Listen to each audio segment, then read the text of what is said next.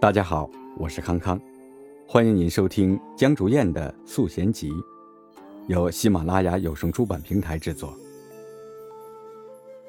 山色逐渐在海的另一边暗淡下去，太阳的余晖从斑驳的水泥墙上方缓缓流下来，最终与地面相接。混凝土的森林里，大部分的人都看不到任何表情。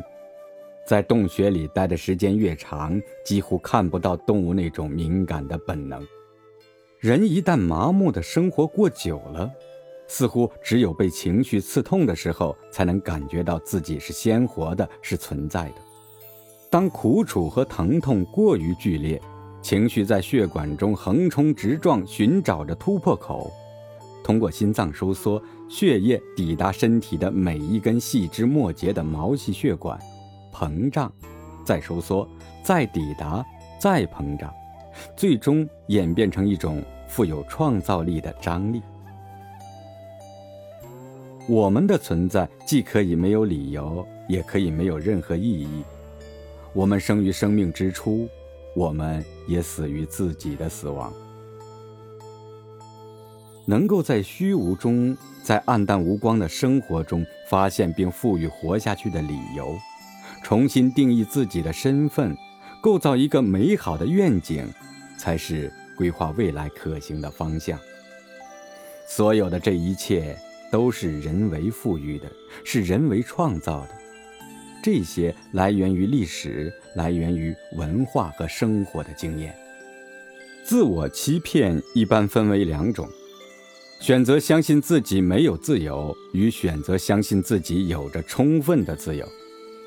而这两种通常都是假的，但所有的选择都发生在这两者之间。这个世界偶尔荒谬，事实和历史教会我们，现实的选择权往往不在我们，但是所发生的一切对我们的影响，就是最大限度自由的所在。当选择不可避免的时候，焦虑一定会产生。而所谓选择过程中的真实，是坚定的面对，是拒绝惯性的懒惰，是承认，是接纳，是不回避，是不畏惧。真实不是一个需要努力拼搏的结果，真实是去除情绪之后的承认。在两难的选择中，仅仅靠着忙碌来减少焦躁的情绪极其有限。而依靠着真实，才有可能理解现实中的两难的源头，否则焦虑将继续产生焦虑，不断加剧的焦虑会衍生出内疚、自责、有罪等自我否定。当这种焦虑无法聚焦于实体，并企图追根溯源固化这种情况的时候，盲目急切的挖掘是无法将其实体化的。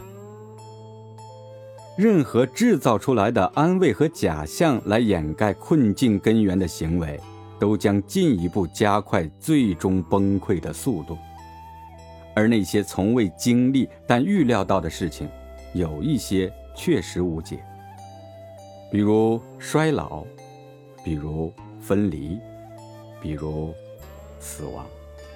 那是只有积极面对和融入生活才能够缓解的唯一办法。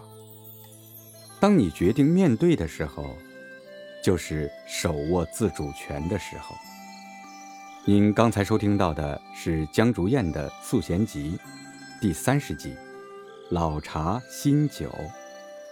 感谢您的收听，下集再见。